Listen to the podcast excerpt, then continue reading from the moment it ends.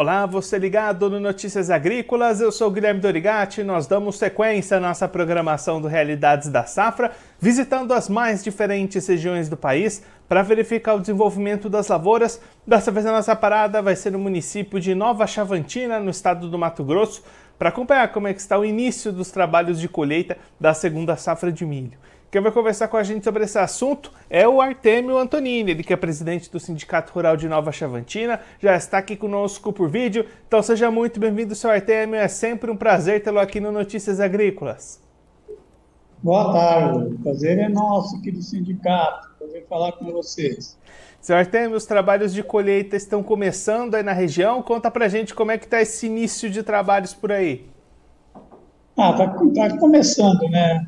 Aproximadamente aí com 10%, talvez nem tanto, mas tá bom, o início não é se queixar, não. E como é que foi o desenvolvimento dessas lavouras até aqui? O clima ajudou para esse desenvolvimento do milho?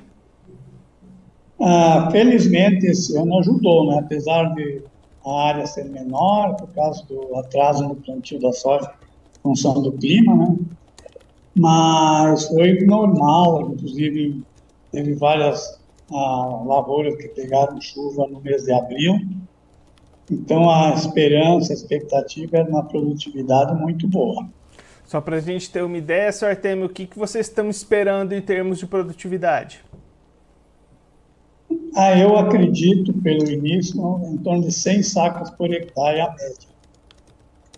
E aí temos se tudo está indo bem do lado da lavoura, como é que está o lado da comercialização, os preços, as vendas, aí o cenário já é outro, né?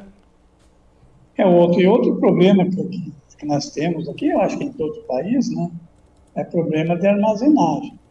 Como a soja baixou muito o preço, já tem muita soja estocada, nós nós vamos ter um problema de armazenamento para a lavoura de milho. Apesar das nossas áreas aqui serem menores esse ano, mas vai dar problema no armazenamento.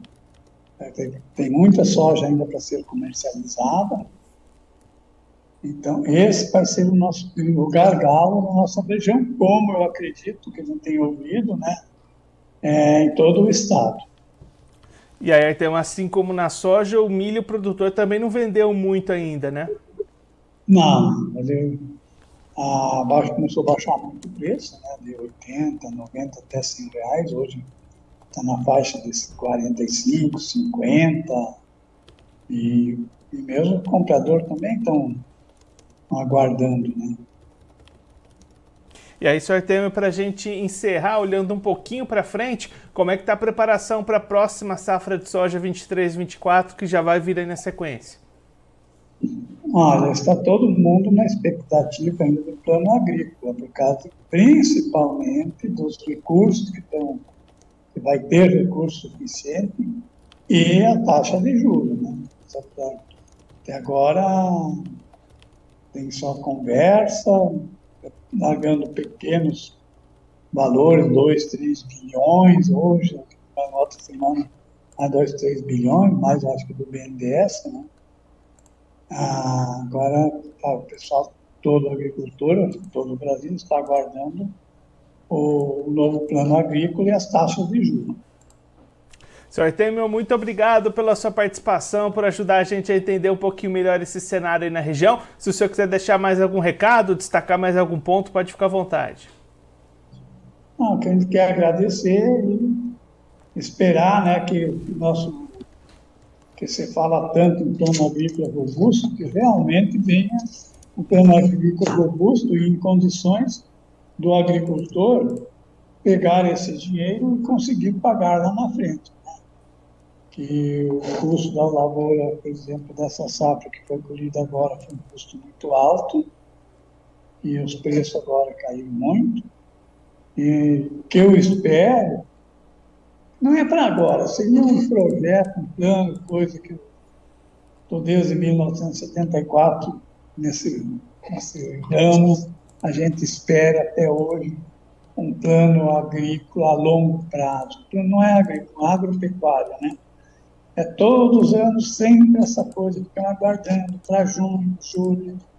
Ah, então, tinha que chegar um governo assim, nós, nós somos um país agropecuário, nós fornecemos alimento para o mundo, vamos fazer um projeto a longo prazo para dar segurança, principalmente para quem produz.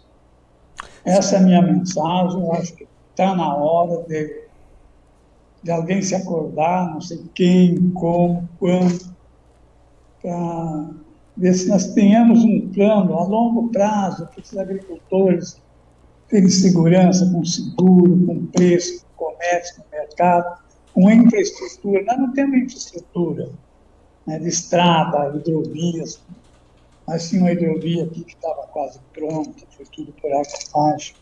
Vamos ver as ferrovias, parece que estão andando agora. Mas é tudo tão difícil para, para os agricultores que, poxa, com a minha idade, às vezes fica até descrente do que pode acontecer.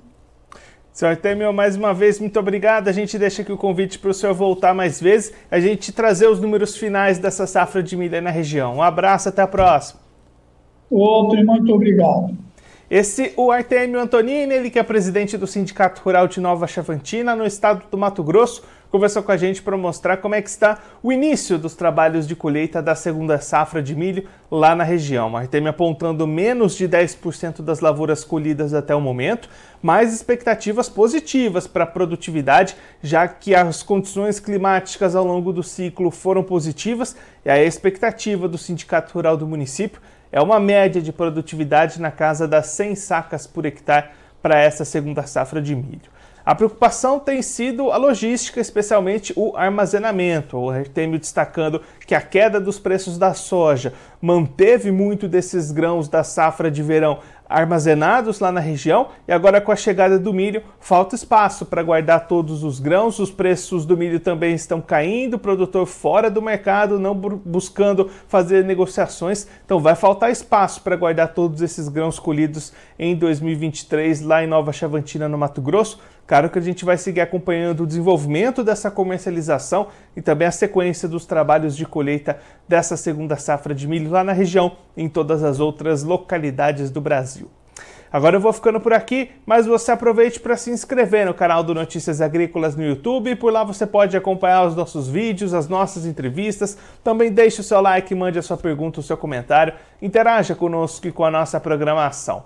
Você também pode clicar no sininho, assim você ativa as notificações e fica sabendo de todas as novidades do Notícias Agrícolas. Eu vou ficando por aqui, mas a nossa programação volta daqui a pouquinho, então continue ligado no Notícias Agrícolas.